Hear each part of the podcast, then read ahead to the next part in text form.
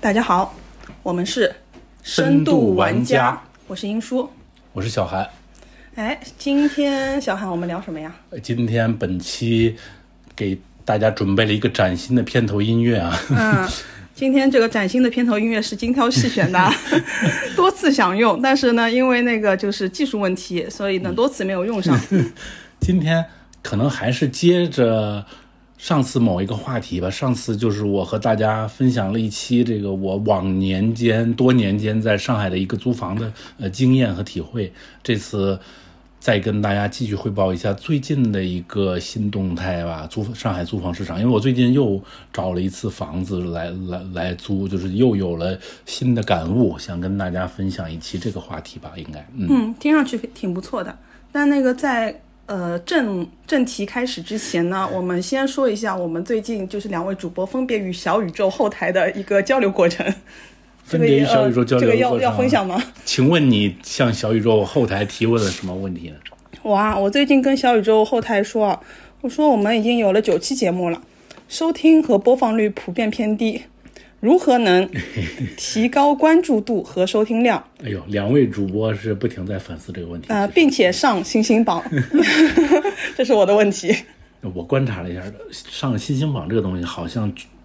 主要取决还是取决于它的播放量。是吗？然后你你你，我给你分享一下小宇宙怎么回答的。首先啊，这个事情是我在那个前一天发给他的，他过了整整二十四小时加，整整二十四小时加才回我。他有一个叫领航员的一个呃，我们且暂且算是客服吧，是人工回你已经很不错了。嗯嗯，他说您的建议我们已收到，团队会好好考虑的，感谢您的反馈。但但看答案好像并不这么人嗯工。我我敢想，我可以很很肯定的说，ChatGPT 都比他回答的好的一个一百倍 吧。 OK，那嗯我上次其实，在很久之前也问过他类似的问题，嗯，也也是怎么这个这个这个扩大这个这个呃收。你上次是说什么？也也也是想扩大扩大这个听听众数量嘛，就怎么才让大家能多的听到我们这节目？他的回答我记得是，嗯，非常呃非常让人就是他的回答倒是跟 Chat GPT 可以有一拼，就是这这这就就是废话。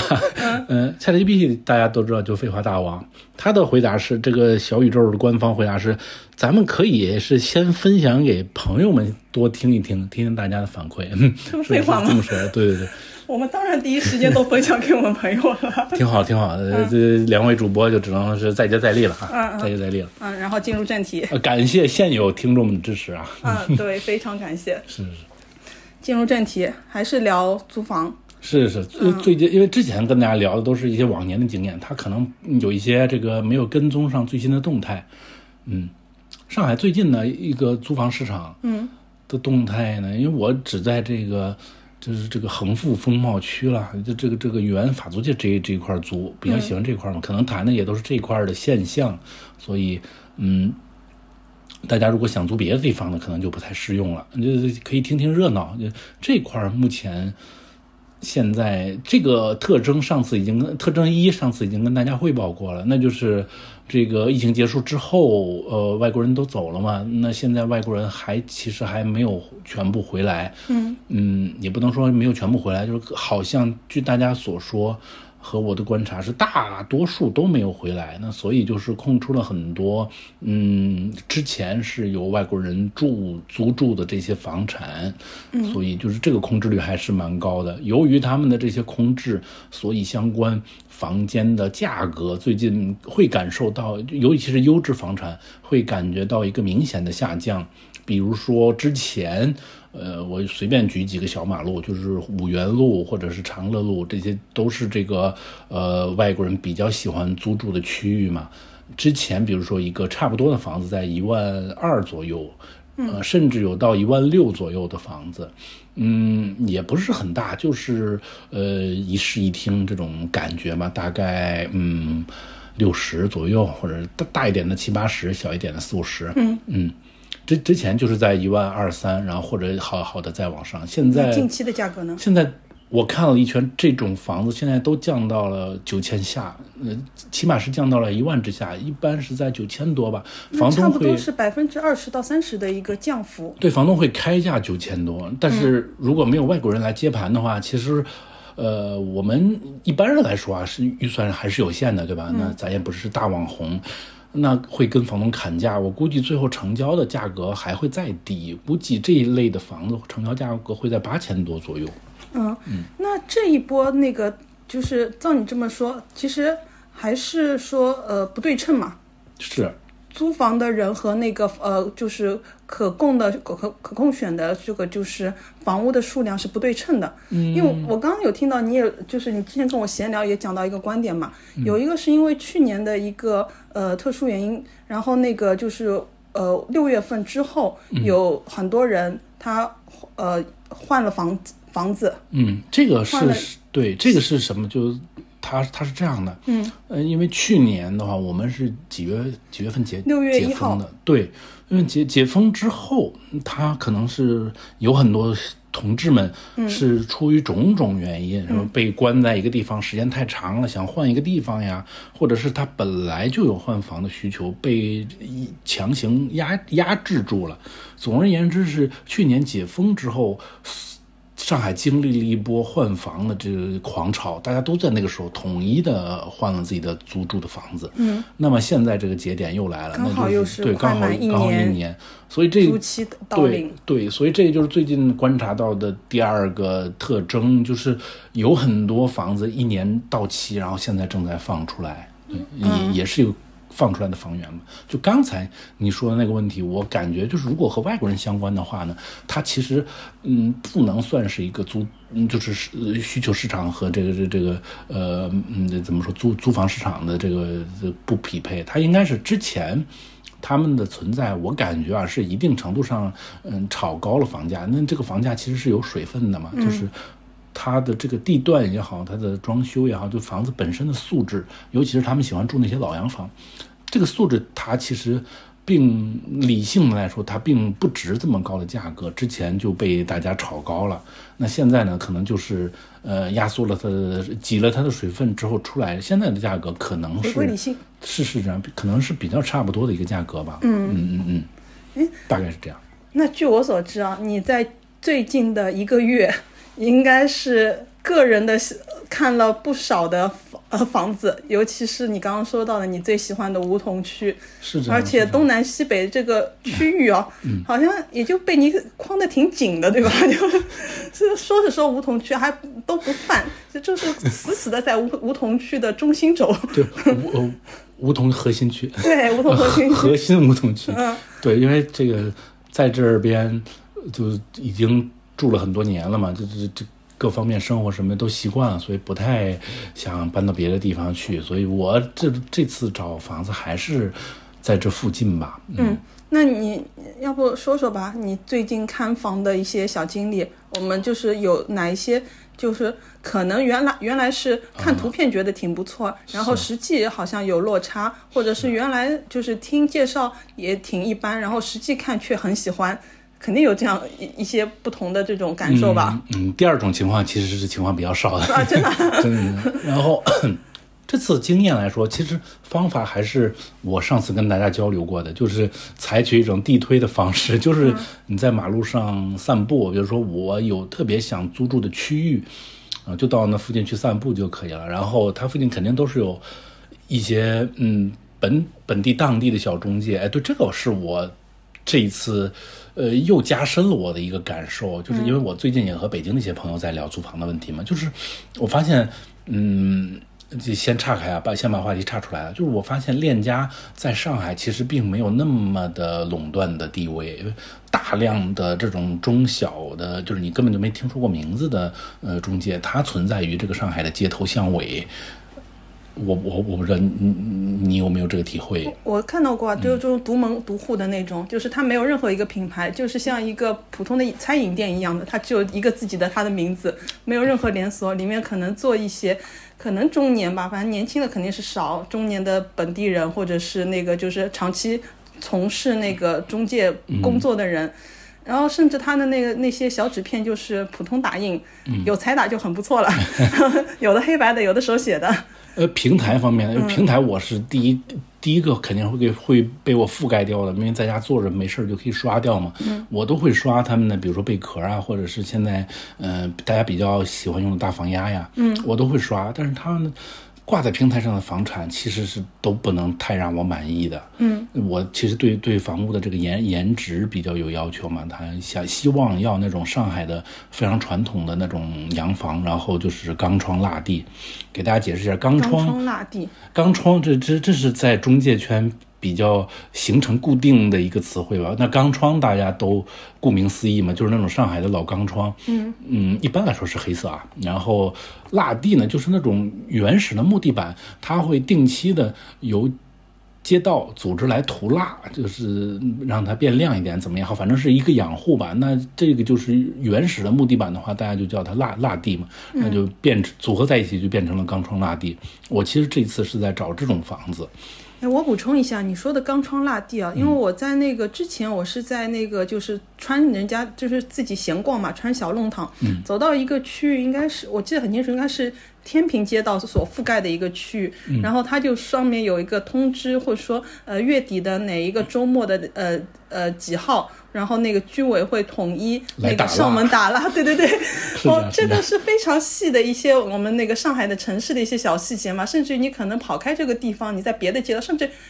是这样隔的。壁街道，你有都不一定有这样的服务。我估计就是天平和湖南两个街是吧？道，嗯然后那个当时我们很诧异，当时都是像看一个很稀奇的东西，然后和朋友一起拍拍照，拍把就把那张很普通的打印纸，就上面写的那个 集体打蜡之类的这种信息给拍下来，就是很是好这 玩。样，是这样的。哎，那先先跟大家说结果，我最后还是租到了满意的房子。嗯嗯嗯。过几天房东就要组织街道去打蜡了。啊真的呀，恭喜对恭喜恭也喜恭喜也你在入住前有打蜡的机 因会。因为他说这个之前的那个租客已经大概租了三年多的时间了，地板相应的有了一定的磨损，希望这这次换新租客他先先想打个蜡，嗯，嗯，它可能还有除虫的一些附加的作那个吧。可能会有一点吧，但他也是像你说的，要先联系街道，然后让街道过来怎么样？那还挺不错。那那我们讲回正题吧。呃，就是嗯呃正题是啊，正正正题题是是 你你对那个就是你和那个呃租房的，就是说中介这边他给到的信息和你实际看到的到底匹不匹配？对我，我有没刚有落其实差嗯刚其实刚才那个话题还没太聊完，就是我会先通过链链家他们的这些嗯互联网平台去看嘛，那他们的房嗯子其实在颜值方面不太能打动我，嗯，那这个时候呃，所以我得出这个结论，他们好像在因为出出了这个区域，我不太敢确定了，就是那些豪宅里面，他们可能还是会有一定的话语权的，但在这个区域里面，起码他们拿的房子是比较数量很有限的，在给我的主观感受就是，好像只有嗯百分之三十左右的房子会出现在链家的那个平台上，剩下的我看所有的好的房子都是那些当地的街边的小中介呃主动推给我的，就他们其实掌握了大量的房源，那此刻就是呃在重呃再次的划重点，就是说如果你要在梧桐区找到一个比较理想化的，就是呃想或者是想象中的一个老洋房的一个。住宅的话，首选你要在地的实地去走，然后那个去找那些街边的小中介，是这样的，而且，嗯，这个时候你会遇到第二个问题，就是当你加的小中介足够多的时候，你会发现大家有的房源，他们他们的房源会在朋友圈发嘛，嗯，这是最主要的一个宣传途径。那你会发现他们的其实重合率还是蛮蛮大的，就当你加够一定人数的时候，你会发现他们的房源其实都是 share 的。你比如说我这个小 A。呃，小 A 中介，嗯，他手里有了一个自己的独家的房源，这是蛮难得的一个事儿。嗯，他会发到朋友圈，然后这个时候，嗯，所有和他有合作关系的，我估计大家都会谈一个合作关系的其他中介都会把这个图片来转载过来，然后说，呃所以说一旦一个房间出来的时候，那这个中介圈马上就会知道一个新的房源出来了。那如果你加够了一定人数的中介之后，呃，如果新出来一套房源，你你你也就知道了，你甚至有可能在朋友圈会刷到四五次。哎，那我我也不问你具体数字了。嗯，你觉得你现在的这个家的中介的数量，呃，对于那个梧桐区的那个就是呃就是覆算是 覆盖对覆盖率就是嗯是怎么样的？啊，蛮好的，蛮好的，就是有的甚 至是全覆盖了吗？就是你家的这些人已经全覆盖梧桐区梧桐区的。嗯咱不能说是全覆盖，因为它有的是连锁店，你比如说这一家是什么这个地产，它会有分店 A、分店 B、分店 C。这个时候你加了一个人的话，他们内部首先肯定会 share 房源，嗯，如果你再加别人的话，可能就稍微会有一些重复。我也是尽量，嗯，想避免重复性嘛，嗯嗯，所以是大覆盖了。大覆盖是覆盖的，就是我、嗯我我我找房找到最后的时候，甚至我比很多中介还灵敏，就是嗯会出来一个房子，我会先知道，然后我再去问我的中介，你你看见这个房子出来了吗？然后此刻你他知 check 道了五他 check 五分钟之 后，他 check 五分钟之后，然后说什么呢？他 check 五分钟之后，然后说啊，确实有这么一套房源，嗯然后才开始帮我问起来，就是可是此刻你的信息是哪里看到的呢？如果你嗯就是其他一一手里拥有这个房子的中介会会会，比如说，那我还还会刷哦因小为红书我嘛？嗯会有个对我会有个疑问，我会说不定会有那个直接的大房东直接租赁呃，就是那个就是出了出信息呢。有这种情况，但我刷到的情况比较少，但是也有，就是，嗯，这个时候我会狂狂刷小红书，嗯，好的， 就是你会小红书是一个非常好的一个呃工具。 对，可能是现在这个时代小红找书房开始工具变的，对，就是它会有很多中介在上面发一些很好看的照片和视频，嗯，同时非常。嗯，非常怎么怎么说呢？非常少数情况下，你会碰到大房东在发房子的视频，这个时候就就是你 get 到了这个这个机会的时候。嗯，还有的就是前两天我给大家举一个非常鲜活的例子，前两天刷小红书刷刷刷，刷到了一个小姐姐，嗯，她在里面写的非常详细，她剖了一个房子，那个房子真的非常绝妙的一个豪房，阳阳台之大，而而且还是一个半圆形的阳台，就你你你坐在上面完全享受那个对面院子的绿植的风景，嗯。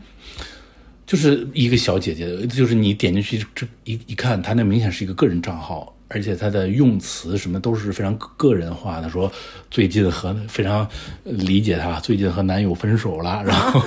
还打感情牌了，是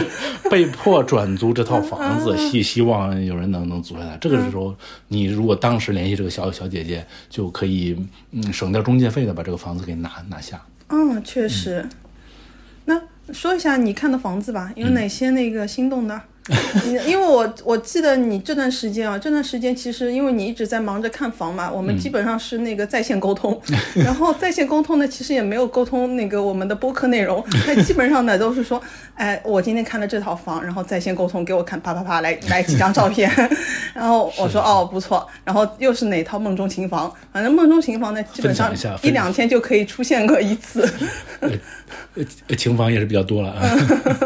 那你说说呗。我觉得，呃首先再跟大家补充一点，梦中情房这种东西，它是首先是出现的几率较为罕见，然后它一旦出现的话，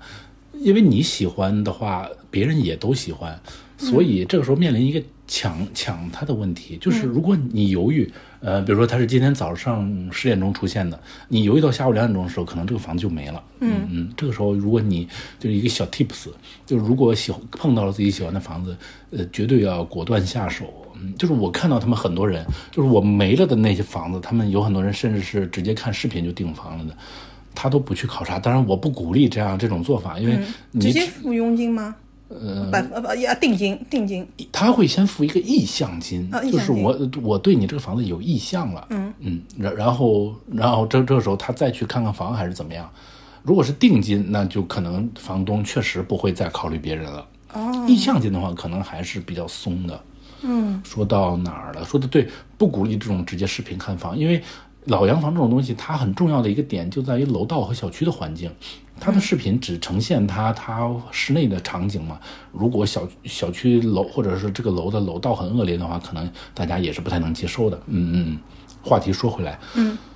说了我看了哪些房子，首首先被排除的就是看了很多精美的公寓，就是什么。梧桐区四大老公 寓，巴拉巴拉，这种老老老公寓，这种有名的，就是你能叫得上号的公寓，首先是被我排除的，因为都太贵了。首先就是拿顶流来举例，就是武康大楼，我看过武康大楼的房子，嗯因为我现在住的离它不远。嗯，呃，武武康大楼我，我们还还要跟大家介绍嘛，就是上海最应近该不比较用吧有名知名的一个嗯 IP，、可以说嗯是最最新一代东方嗯东东方明珠了。 啊，是吗？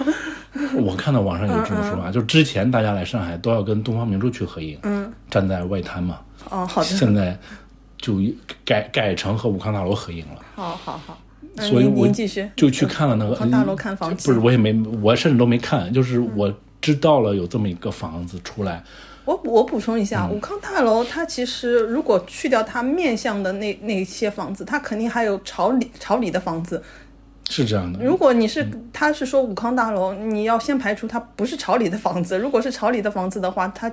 真是一个内忧型嘛，应该是。对，但是它朝哪儿我也租 不起，就这武不是康大楼，嗯就是从对，感感官上嘛，它对对对，因为这种房子，我补充一下，因为它这种房子，它其实原来的那个设计的一个意向是，嗯，如果朝外面的，朝外的它是那个呃主人的房，如果朝内的话，它是那个呃佣人房，或者是那个呃就是后后呃后呃后通道和那个就是呃厨房之类的这些辅助的东西，嗯，朝内。但是现在呢，因为那个就是居住环境跟之前它造的时候的和使用环境，呃和那个呃这些都是不同的，所以呢，它现在可能是按照呃一栋呃一间一间的，或者是按照它那个就是一户一户的都可以外租，但前提你是要分分清楚的，它并不只是外面看上去光鲜光鲜亮丽的那些屋。是是是，光鲜亮丽的屋子那简直就是更贵，因为武康大楼被 pass 的原因就是它的这个不知道是地点加成也好，还是嗯它本身公寓的一个加成也好，就总而言之，它的单价会非常的高，那你说说呗，这个单价有多高？就高到离谱，就是一间小小的一室户。你是户多少平？那你想，除了这个梧桐区的话，一室户我估计在三四千左右。啊、应该是可以的。对，呃，你是户多多少平呢？多少平我方？这个有点忘记了，可能四十平左右。四十平，嗯。嗯，但是在武康大楼里面，它可能就要到一万六到一万八了。哦，嗯简直夸张。这个厨卫的厨卫的条件我还没有具体了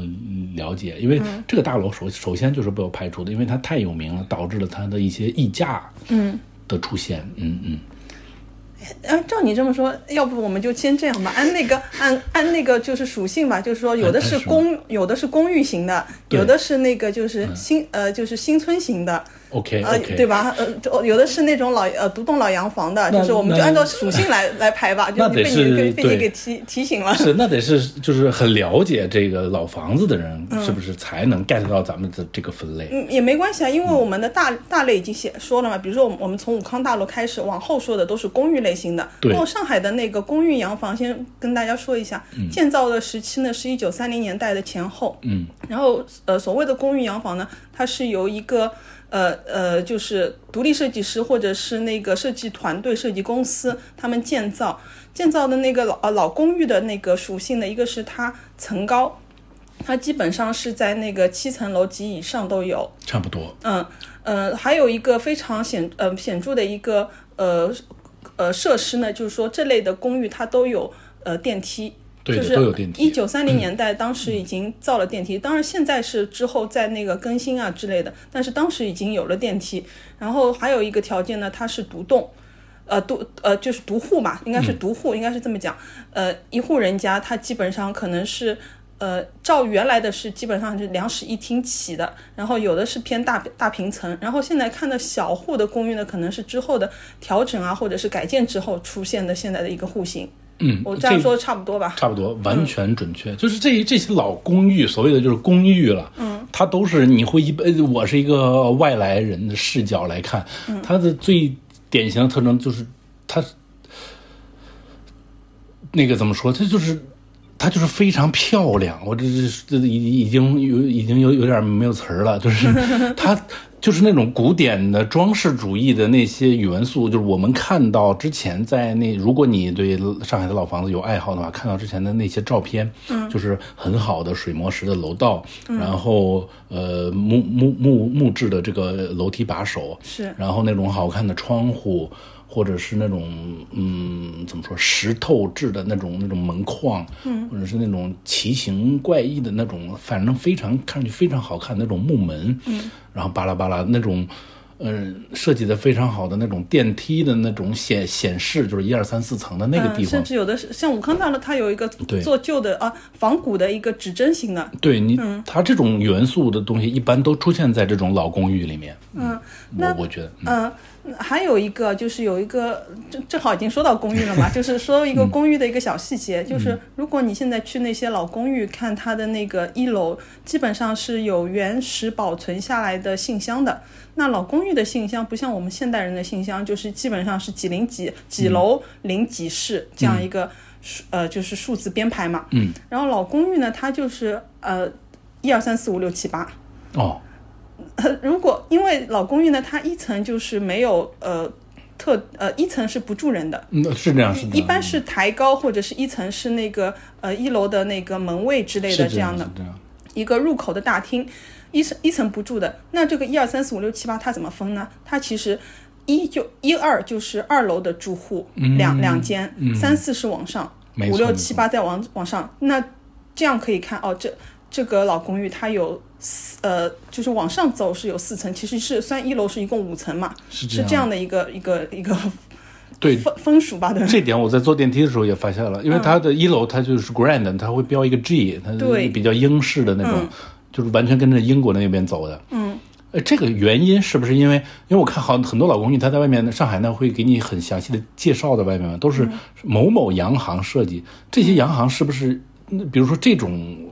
格局的老公寓是不是英国过来的洋行设计的？它就会设计成这种嗯模式。其实都有，但但我们觉我们印象当中应该是欧式的，它其实一楼都排除掉的吧？哦，这对吧样的，这样嗯的，嗯。是是是，因为我看到，我记得有法国的，还有比利时的，什么什么嗯的，好，我们讲回来，讲回嗯来这讲个回来，吧先我们武康大楼讲回来先那个，因为它的那个呃是是是。溢价太离是是谱，然后嗯然后你很难避免的一个老公寓就是黑石公寓，黑石公寓最近一几哇，你年都， 涉及到黑石公寓了，因为你可太厉害啊了。呃你难得考察一下，因为这次。你可以趁着机会进很多之前你没法进的老公寓去参观它的楼道，这是我本次的目的之一。嗯，那你还挺有心的。 是是这样的，因为呃，黑石公寓你很其实一般来说，上海的这个老老爷叔、老阿姨他们的警惕意识蛮强的。你如果自己溜达进去参观人家的私宅，可能会被轰出来。嗯，比如说像武康大楼，它好像就不让人上去吧？嗯，应该是这样。黑石公寓现在什么情况？能不能让人上去？它因为它下面就是铁将军把门啊。对，呃那黑非常遗憾，黑石公寓就没进去。我就跟大家只是提起这个公寓，因为、 因为黑黑因为黑石公寓的房子，我都根本不用看，因为它都是大户型，它都是三室或者是四室，嗯，这种根本不用看，我就我根本不在我的这个范考虑范围之内啊。黑石黑石公寓，我补充一下，只是嗯跟大虽然家介绍一下这个公寓，啊，你还没介绍到呢，可真是， 你不是没进去吗？请殷主播来跟大家补充这个公寓。呃嗯，哎，你正好巧也巧，因为我是那个之前去过，但是呢，我我去的次数多的基本上是在那个就是二零年前。二零年前，它当然也是黑呃呃铁将军把门的一个情况，那怎么能进去呢？因为我是喜欢看展啊，看那个画廊去的比较多。它当时它一个六层有一个有一个呃有一户就是给一个画廊给那个就是租赁下来了。嗯那如果你作为那个观众的话，你是可以呃提前预约，然后到时候那个跟画廊的工作人员联系，然后那个按门铃，他会给你开门的。蛮好蛮好。是这样一个状况。嗯、当时这个呃去画廊，当然那个它整个布局什么的其实也挺好的，然后它是处于一个六楼的一个高处嘛，它那个呃那边的一个小阳台就是可以遥相对望隔壁的 克莱门公寓的一边。是克莱门公寓是我们下一个要谈到的公寓。嗯然后那个它它这个黑石公寓的一个呃绝美的一个好看的点呢，首先你在入这个它的呃在进铁将军之前，它是有那个就是欧式的廊柱的，嗯，然后然后那个它是有一个像是怎么讲，像是一个大的一个大椭圆的阳台，在二楼是。你就是在那个马路外面都可以看到那个大阳台、大平层的阳台，感觉是就是非常漂亮。一到周末可以开派对的那种样子的一个呈现但是好像现在是被老人家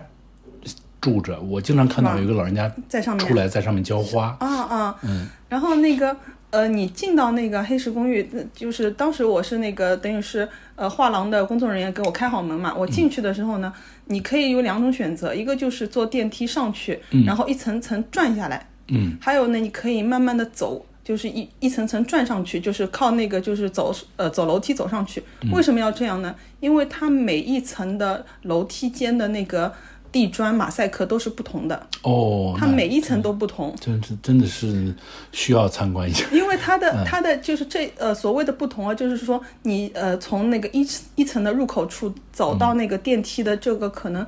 我印象有点模糊，可能五米左右的间距吧。嗯，就是这一段都是不一样的，就每一层的这一段都是不一样的。要不我过两天预约一下黑石公寓那个房子参观 一下呃那就带上我一起，我也看一下，因为确实蛮多年也没有去了。啊？然后那那是是是，然后那个你，当然，因为你如果作为一个人去参观的话，你当然不会打扰到那个当呃，就是这幢楼里面的住户嘛。你可以稍微静悄悄的自己一层层的观看。他们也嗯，他们有的人会把家里的一些。不太用的东西给放到楼道里面，当然不会是那种很杂乱的，你就会知道这户是干干什么的。哦因为当时我是看还是有有多一些艺术家氛围的东西在那个楼道里面的，确实是。嗯包括那种画框啊，还有什么，也会听到有一些悠扬的乐器声， 真的就是感觉它真的是一个，呃，就是说艺术氛围很浓重的一个，就是因为它一个地正方好在音乐厅对面嘛，对对，嗯，就方便。嗯我我我是听中介们跟我说，那里是住过一个明星的，嗯，啊是吗？是谁谁呀、男的女的呀？呃，就是这个公寓之前是住过明星的，嗯，住过谁呢？住过那个红黄，哦，嗯，但那个呃那个是公寓，它它其实是五层，嗯而且是没有电梯的。我知道那好像是个有名老公寓，对，然后呃，它是那个当时红黄是那个呃五层，第五楼就是顶楼了，它是那个整呃整个五层它都是买下来的。嗯，然后那个当时就是因为我当时就跟那个一楼的那个。也不算是算是管理员阿姨吧，就算、反正因为当时觉得房子好看嘛，就进去瞄一眼看一下，嗯，然后那个跟阿姨就闲聊几句。其实那个就是楼下的这个阿姨也挺热情的，她会很呃，她会那个跟你介绍嘛。原来红晃来的时候，那个也是呃一个人住在呃顶层，然后她呃就是她是因为没有。楼呃电梯嘛，她也是靠自己一个 一次次爬上去，因为老公寓的这种层高还挺高的，它跟普通住宅的那个五层会有些差别。克莱门公寓，它跟黑石公寓最大的不同就是，它其实叫公寓，它算是小区，对它它它它只是名字叫公寓。对它不太那么高大上，嗯，对，所以它是在我的可租住范围之内的一个公寓，我也很喜欢那克莱门公寓。就是这种老公寓，它的一个典型的特点是，嗯，厨卫的条件都非常优秀，嗯，因为它是那种原始的厨卫的屋屋框的话，它就会比较，比如说宽敞明亮呀，然后带通风呀，它不是像那种，因为你会见到看多了老洋房的话，你会看到，因为老洋房都是被比如说四五家来来分分分着住，那面临的一个问题就是，很早之前的话，他们大家都是合用这个厨房的，嗯，或者是厨房间在室外，那么对吧？大家找一个地方来来做饭，那就是之前。它其实是那个地方本来它就不是厨房间，因为之前这种老洋房独栋的都是呃一家人来住这个一个洋洋房的嘛，它可能里面的某一间是一个卫生间，或者某一间是一个厨房。那现在比如说主卧、次卧，那呃次次卧各是一家人的话，那它它就需要三个厨房间和三个卫生间，那肯定是不足的。那二房东们也好，或者是大房东们也好，就想尽各种办法会来改造掉这种不足。那就是呃最常用的就是在嗯室内呃搞一个小台面来用电磁炉，这个是我看到最多的，就是因为你没办法引入煤气，因为原来它这里面就没有厨房间，或者补是嗯充问一下，这样的那个室内电磁炉你可以接受吗？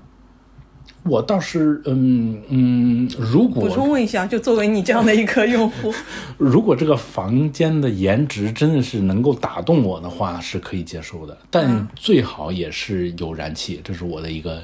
呃要求。嗯，呃，对，咱们说回来，啊说回来那就是，但是老公寓，比如说像克莱门这种，它就不会遇到这种老洋房的问题。它的无论是再小的房间，它的厨卫都配备的非常完善，就是住，我觉得会让人住起来非常舒服。这是它打动我的一，就是老老公寓们打动我的一个点。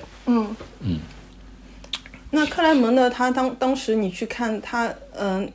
克莱门这套非常遗憾，克莱门之前出来一套，呃，当天正好是我要收拾行李，然后转天一大早赶去云南的航班，嗯，就到呃到云南降落的时候，这套房子已经不在了。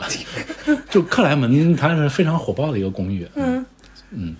所以也是跟他失之交臂。是这不这不算是失之交臂吧？就是没有根本没没没挨上没有根本没有 机会。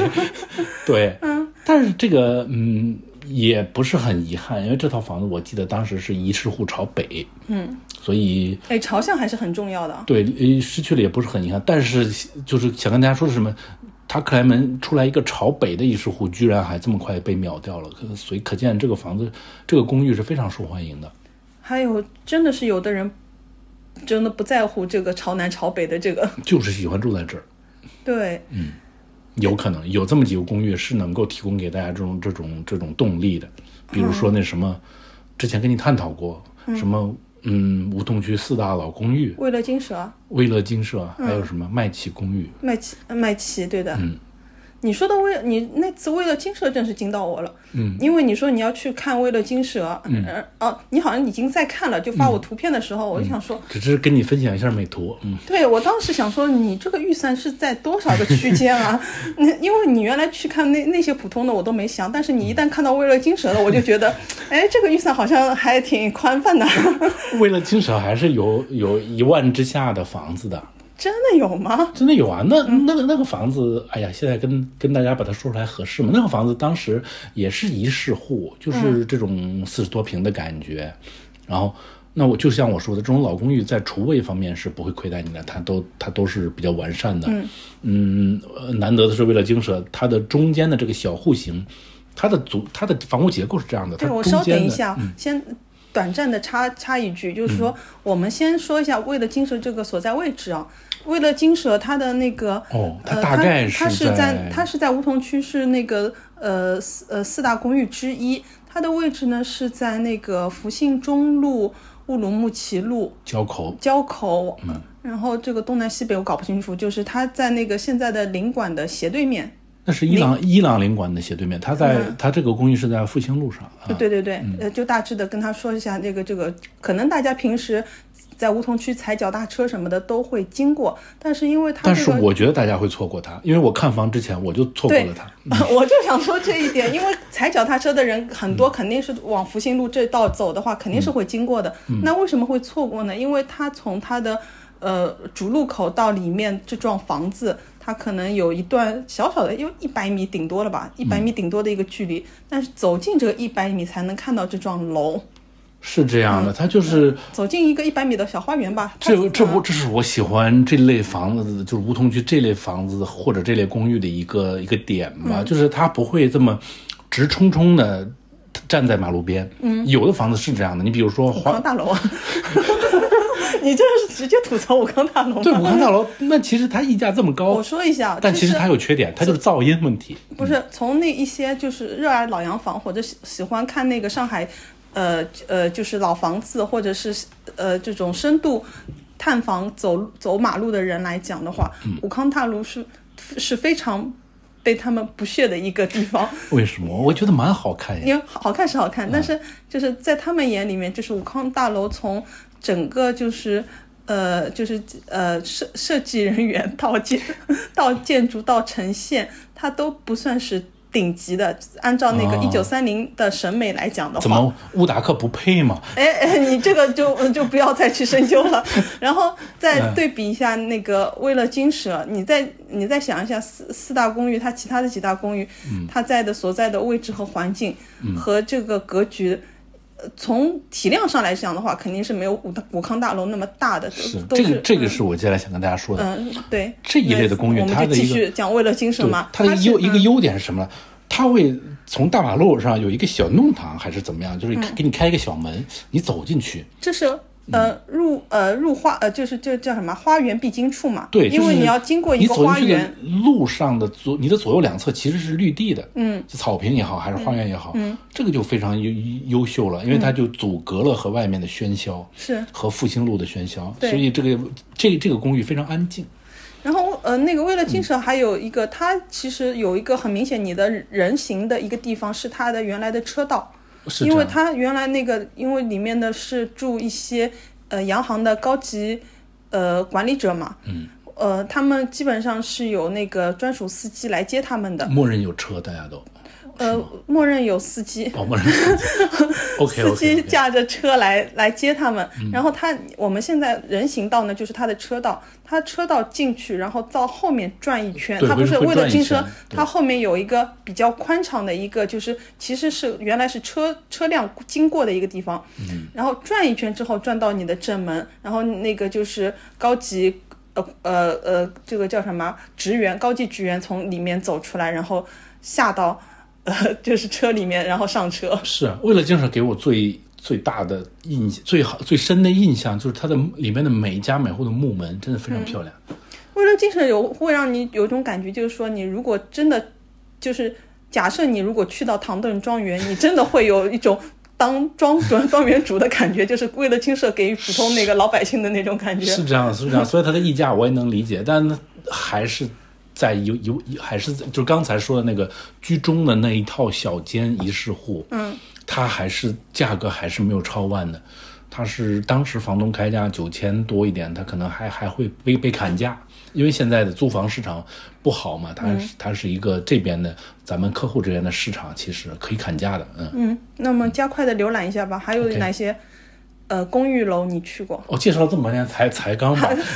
才刚把公寓类介绍完，对对对看来我们非常喜欢公寓。那接下来就是新新村类了。新村类，嗯新村类它就是怎么说呢？就是稍微有点像大家理解的那个小区了。呃，对吧对对，那比如说这这边有大量的这种新村啊，嗯，锦华新不村、呃，再南华再补新充村一下，嗯，不是我们想象的那个呃什么某某路某某村，不是那种 那种哦，就是说哦那个需要你给大家区区分一下。嗯，就是那个梧桐区的新村呢，基本上就是基本上是呃三层小楼，它叫新里对吧？它它大家大家会有有另一个村名字。嗯里都是一一个概念，就是一个划了一个小区域，它算是当时的也是开开发商统一建造嘛。对，总而言之，它是不是老公寓，也不是老洋房，是是是这样，可以对这么理解吗？嗯对，然后那个什么某某村、某某里都是可以呃算在一种一种形式的吧，就是你门口挂个牌子某某村、某某里，然后进去可能有个十来幢，顶多了十来幢的这样的相同规格的一个房子，基本上都是三层的一个小楼。哦，那它是不是独栋老洋房？但它，嗯我理解是不是一个小类似老洋房的这么一个集合？是不是有这嗯种？也也不算，嗯、呃，也没有没有那么老洋房嘛，因为你会感觉新呃新呃新某某村某某里里面的建筑会比较朴素，嗯，是没这有样不像老洋房，它还是比较那个、啊，明白明白。呃但但它都是那种小三层的，呃，日本就像呃一户建了，就是这一种户东建嗯西，对吧？就是大概是这种东西组成的一个小区。是，嗯呃，然后那个你你就继续吧，我啊就有是一个外地人视角的非常想问的问题，这么多年我一直没问出来，就是你在现在问，你是要难倒我 吗？上海的新村，它都不是用那个村子的村，就是不是用农村的那个村是字，像像一个屯，它旁边一个那对，个它是它是用那个繁体繁体字的，嗯为什么呢？那个是，嗯，那个那个村啊，我觉得就是呃书面语言吧。书面语言就就是给人、就是给人感觉一种疏离感，啊，嗯真的吗？哎、这这因为你想呀，这些房子其实建的也是呃是呃上世纪的，等于对二疏三十就疏离感和二三年代十感，嗯二三十呃一九二三零年代的那个时间，那当时的你那个文字写书写当然是用那个村嘛。哦，对吧是那倒是我我我倒反过来想问了，你们 大天津 没有什么叫什么什么村的吗？从未见过这个字啊，没有见过字。啊，我不是从未见过这个字 啊，哎，我我不晓得呀，就是说不定其他的地方还也会是有的。是有请其他地方的听众踊嗯 可跃以留言言留 言，对呀、啊，这大家应该知道我说的哪个字，如果在上海待时间就比较久啊是的左边一个话屯，右边一个什么呀？呃耳耳刀旁，呃右呃，右耳刀旁，右右耳刀，左边是个屯，对吧嗯也？不是严格的臀吧？我这个哦是是是臀吗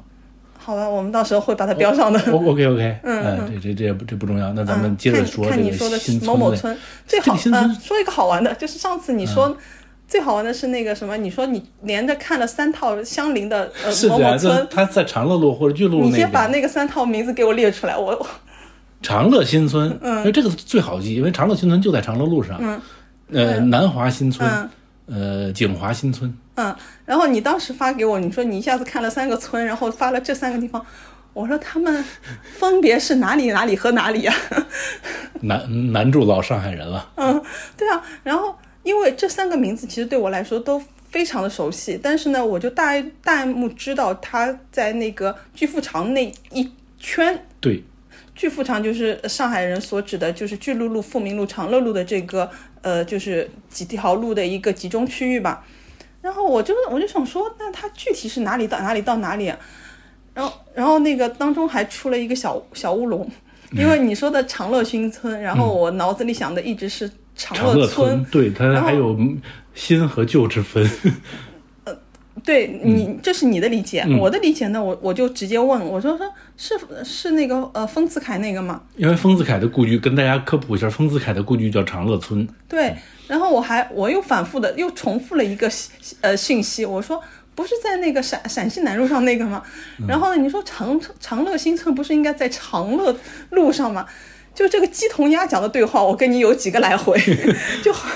就是这样很很夸张，就是就然后嗯。这这这片有这种大量的这种村子呀，那事先澄清一下，长嗯乐新村是在长乐路上的，然后长乐村是在陕西南路上的，就是然后丰子恺所在呢是长乐村。我我估计大家也分不出来，大家就知道就可以了。你比如嗯说武康大楼正对面的那个，呃，那一片小区就叫那那个叫什么路？天平路嘛。嗯，那就是天平街道的那个那个名字的来源，那嗯就叫国泰新村嘛。嗯，也也也是很多这种一栋一栋的小房子组组成的，然后现在那个叫国泰新村，那是人这家样还会问跟那国泰电影院有差多少距离呢？ 国泰电影院在哪？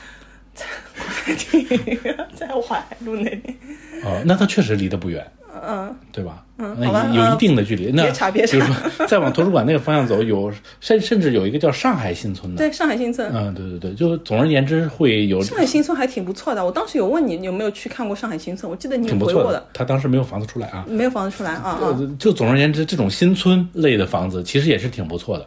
哎。无论是你住在一楼，可能就比较差一点儿，因为这种一般来说，这种都是三层结构嘛。你住在二楼就非常舒适，有可能会有一个大阳台。你住在三楼呢，它的优势是呃有一个大尖顶，房东可能会帮你开发出来，然后用来做小阁楼。嗯，所以这种新村的话，无论住二楼还是住三楼，我觉得都是舒适的。哎，你正好说到这个，很巧，就是我当时那个朋友，他就是住在上海新村，然后正如你所说的，还运气挺好的，住在了那个二楼。嗯，然后那个请问有阳台吗？倒没有大阳台，嗯对，二但是二二楼有很多不同的房型，有它一分个有阳台和没阳台。嗯，小的欧式阳台，就是那种一人位的阳台，嗯那就那也是很浪漫了就是我可对，吸烟阳台嘛，你就是出出门就只能那个，你只能站在那吸烟。对，或者是呼吸一下新鲜空气。对对对，然后他当时住的，我不知道有没有跟你我聊过，就是说我觉得还挺宽敞的，因为他当时是一个人嘛，然后进门就是一个。呃，多功能的客厅，因为这种房子，它厅里面可能既兼顾呃他平时的工作的一个呃环境，又兼顾平时可能朋招待朋友啊，有个小方桌可以大家呃聚聚会啊，吃吃东西什么的，还有那个就是小沙发，反正每个东西都是小小个的，但是你放在那个呃客厅里面也不挤，呃也不违和。同时，他一个人呃有一个非常狭长的一个呃呃算这个算是卧室吧，因为它很狭长，就放一个呃单人床，它那个那个空间兼具了一个储物空间，它你可以看到一些大件的行李啊什么的，也是可以放在那里的，也是觉得很宽敞。那他家最奢侈的是什么呢？是一个。看上去像酒店式、酒店式一样的呃卫生间。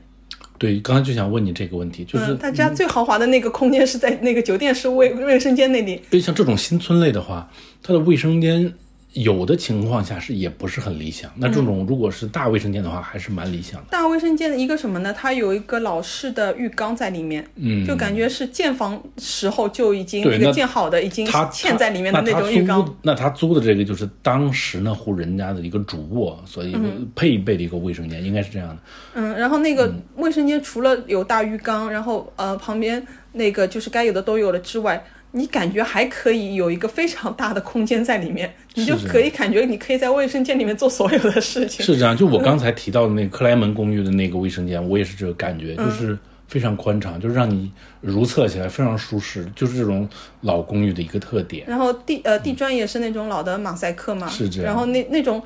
但嗯用用的那个呃时间很久的那种，就是呃那个就是瓷瓷的颜色，就让你感觉好像置身处境在那个年代里面。是这样，就是呃，怎么说呢？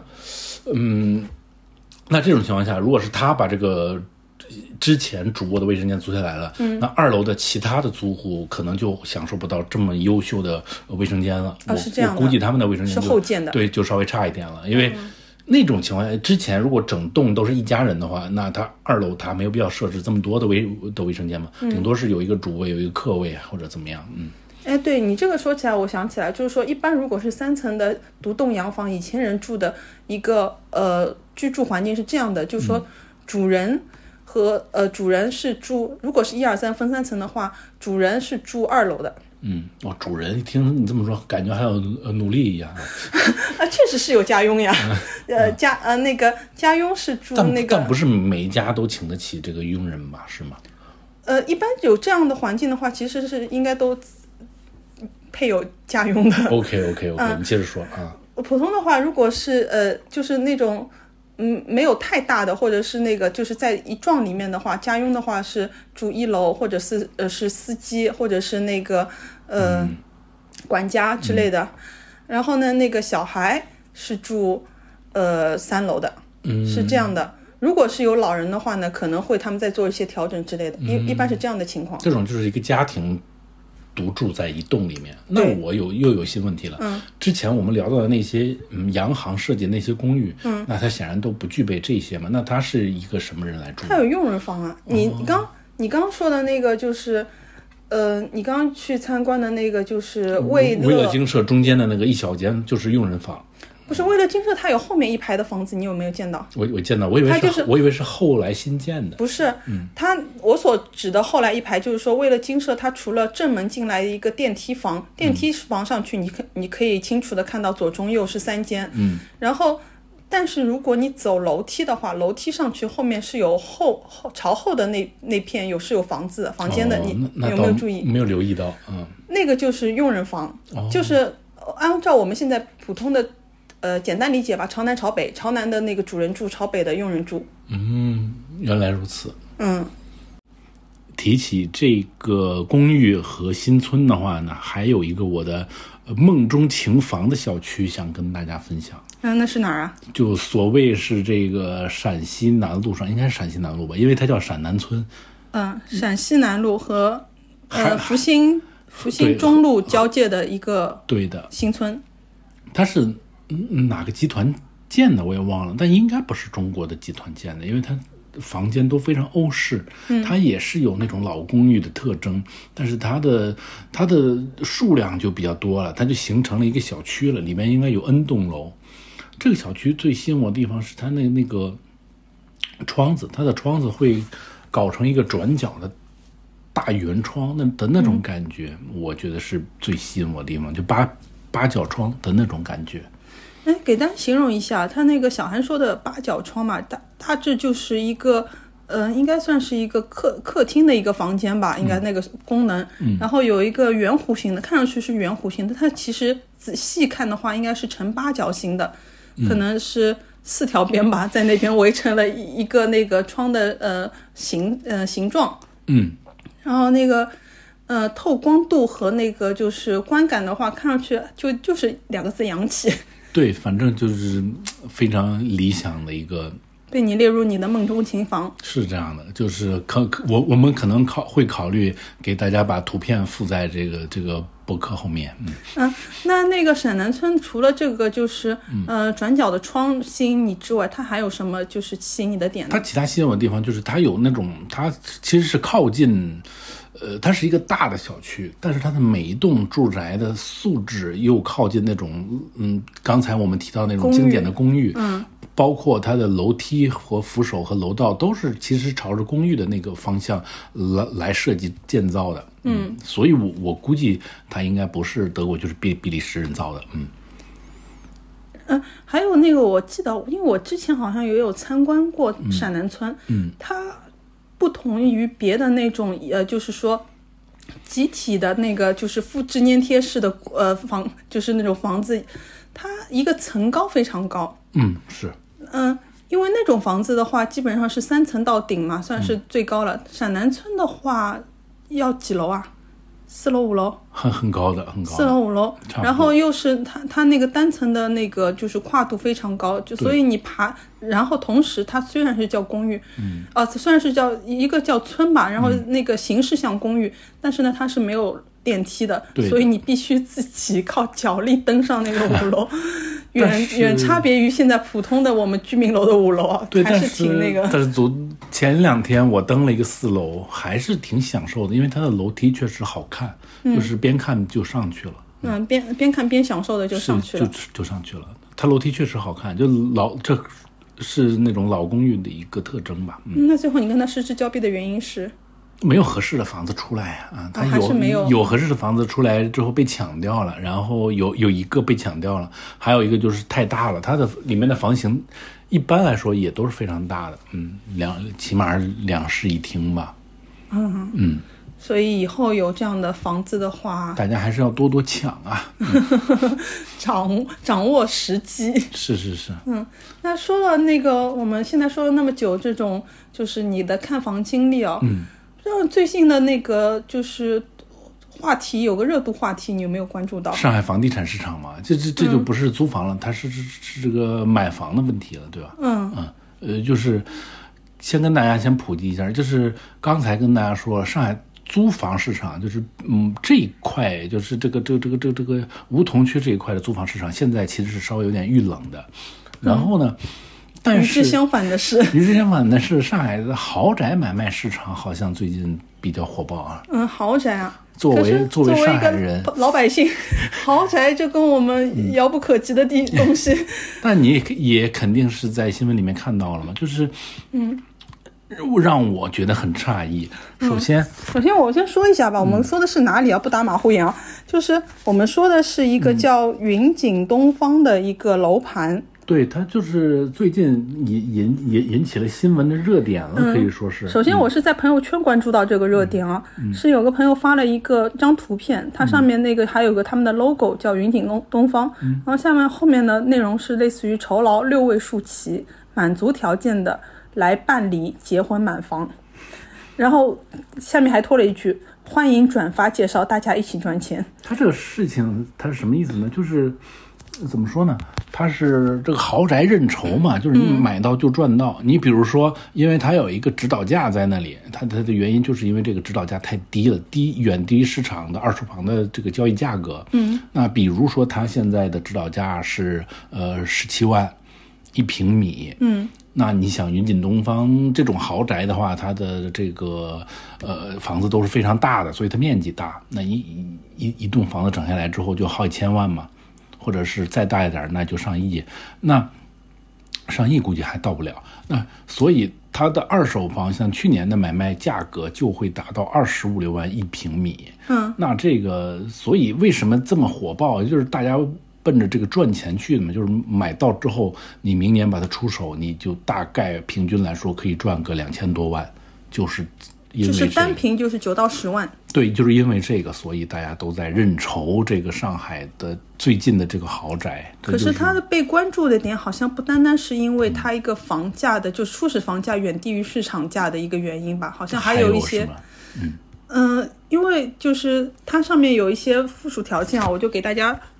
简单的念几个，就是我我还挺挺好奇的，嗯，我刚刚说那个呃，酬劳六位数起的一个买房条件，有一个是上海户口，还有五年内没有在上海购房记录，嗯，一个年龄年呃年龄是四十到五十五，男女不限。退休不行，社保呢？社保这个条件还挺严苛的，它上面是写着从二零零三年一月至今没有断过。哦，那还有嗯这个这个条件确实蛮严苛的。还有名下在上海没有房产，就是二或者是二零一一年之前与父母共有的那个房产不算，